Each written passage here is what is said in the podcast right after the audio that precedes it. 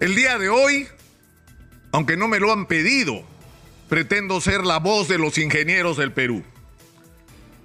El Colegio de Ingenieros Departamental de Lima, el Colegio de Ingenieros del Perú Departamental de Lima, ha emitido un comunicado que se titula En defensa de la ingeniería nacional frente a los contratos gobierno a gobierno. Y todo lo que dicen en este comunicado es sumamente severo, pero sobre todo es crudamente cierto.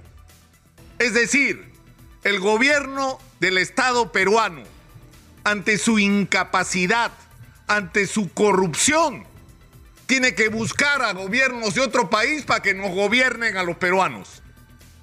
Porque como no pueden ni siquiera contratar para hacer un hospital, sin hacerlo mal, sin demorarse, sin robarse la plata. Entonces tiene que venir el gobierno de otro país a hacer lo que deberían hacer quienes elegimos para que nos gobiernen.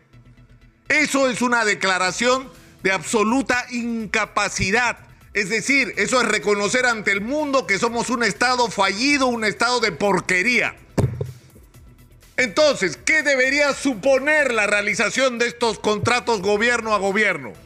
Un servicio más eficiente en los plazos que tiene que hacerse cada obra, sin corrupción, ¿no es cierto? Obras técnicamente bien hechas. Y esto ha ocurrido y lo que dice el Colegio de Ingenieros, y tiene razón, excepto los panamericanos. Lo demás ha sido un fiasco.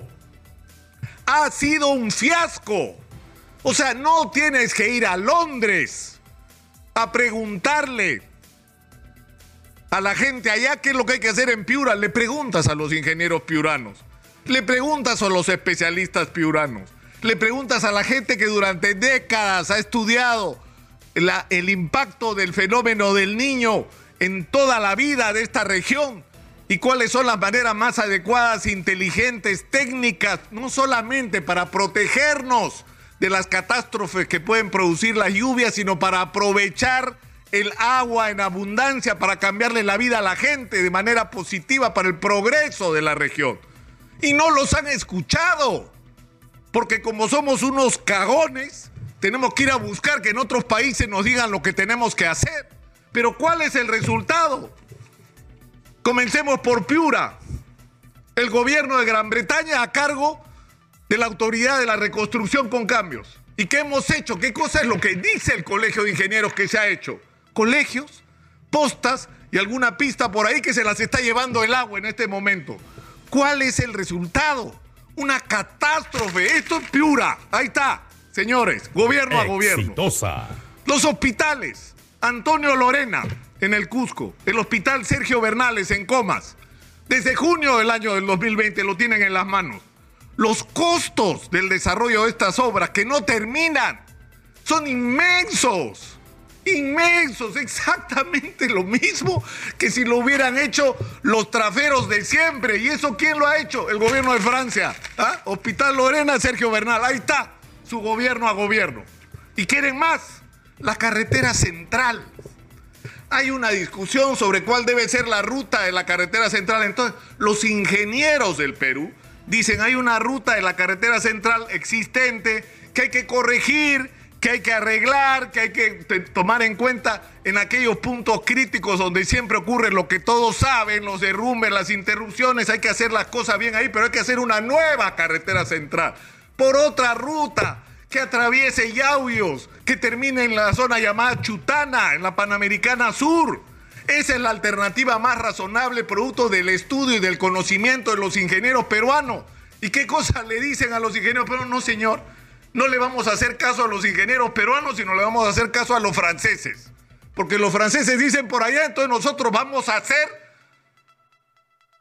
aquello que nos dice gente que no tiene idea, que ha contratado además gente que no conoce.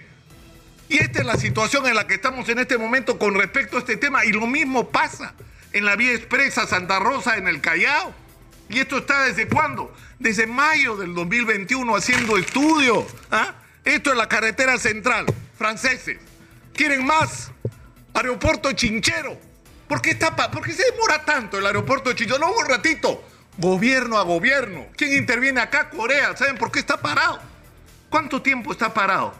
O sea, octubre del 2019. Están haciendo estudios para el terminal de pasajeros en el dique sur. Pregúntenle a los ingenieros cusqueños si no tienen respuestas. Acá está. ¿ah? Acá está. Corea. Corea en Cusco. O sea, por favor, por favor. Y encima nos cobran. ¿Ustedes creen que es gratis? ¿Que lo hacen porque nos quieren? No, señor. Nos cobran una comisión que debería transparentarse y hacerse, hacerse pública cuánto estamos pagando, ¿no? ¿Cuánto estamos pagando? Y poner sobre la mesa cuán eficiente ha sido. No lo ha sido. ¿Nos ha abaratado costos? No, señor. ¿Nos ha vacunado contra la corrupción? No. No. Porque en este momento, en las obras de reconstrucción, para empezar, hay corrupción. Por supuesto que sí. Entonces, ¿para qué pagamos que nos gobierne otro gobierno cuando lo que tenemos que hacer es entregarle la capacidad de decisión a quienes saben lo que hay que hacer, a quienes están preparados para eso, a, quienes hace años están esperando que los escuchen, que son los ingenieros del Perú. Y yo creo que ha llegado la hora de, poner un alto en todo esto, poner un alto al palabreo, al engaño, ¿no? Porque esto es un tremendo fiasco, que eventualmente, como dice el Colegio de Ingenieros de Lima, podría considerarse la posibilidad de hacer una obra como los panamericanos. ¿Por qué? Porque contratas a gente que ha hecho panamericanos o que ha hecho eventos similares, que sabe cómo se hace. Tenemos muy poco tiempo y en ese poco tiempo es necesario hacer las cosas lo más rápido que sea posible. Entonces, en esas circunstancias excepcionales, pero no puede ser la regla. Con estos resultados, además, que son una vergüenza que ha provocado que el Colegio de Ingenieros, que dicho sea de paso, en este momento encabeza el ingeniero Roque Benavides, que en este punto no es un empresario minero, ¿ah?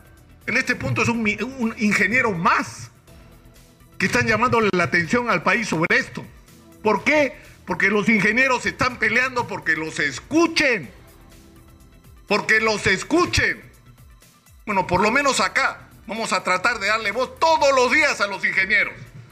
Todos los días.